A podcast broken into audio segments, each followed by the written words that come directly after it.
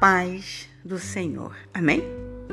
Vamos para o declamo de, do Evangelho de João, o segundo capítulo, e se intitula Jesus vai a um casamento.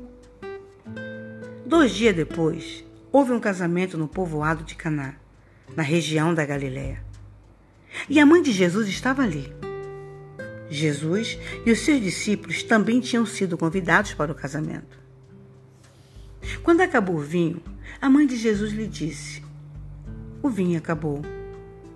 Jesus respondeu: Não é preciso que a senhora diga o que eu devo fazer. Ainda não chegou a minha hora. Então ela disse aos empregados: Façam o que ele mandar. Ali perto estavam seis potes de pedra, e cada um cabiam entre 80 e 120 litros de água. Os judeus usavam a água que guardavam nesses potes nas suas cerimônias de purificação. Jesus disse aos empregados: Encham de água estes potes. E eles os encheram até a boca. E em seguida Jesus mandou: Agora tire um pouco da água desses potes e leve ao dirigente da festa. E eles levaram.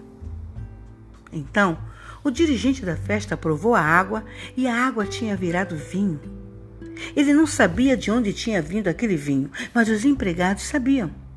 Por isso ele chamou o noivo e disse: Todos costumam servir primeiro o vinho bom e, depois que os convidados já beberam muito, servem o vinho comum. Mas você guardou até agora o melhor vinho. Jesus fez esse primeiro milagre em Caná da Galiléia. Assim, ele revelou a sua natureza divina e os seus discípulos creram nele. Depois disso, Jesus, a sua mãe e os seus irmãos e os seus discípulos foram para a cidade de Cafarnaum e ficaram alguns dias ali. Jesus vai ao templo. Alguns dias antes da Páscoa dos judeus, Jesus foi até a cidade de Jerusalém no pátio do templo, encontrou pessoas vendendo bois, ovelhas e pombas, e viu também os que, sentados às suas mesas, trocavam dinheiro para o povo. Então ele fez um chicote de cordas e expulsou toda aquela gente dali, e também as ovelhas e os bois. Virou as mesas dos que trocavam dinheiro e as moedas se espalharam pelo chão, e disse aos que vendiam pombas: Tirem tudo isto daqui. Parem de fazer da casa do meu pai o mercado. Então os discípulos dele lembraram das palavras das Escrituras Sagradas que dizem: O meu amor pela tua casa, ó Deus, queima dentro de mim como fogo.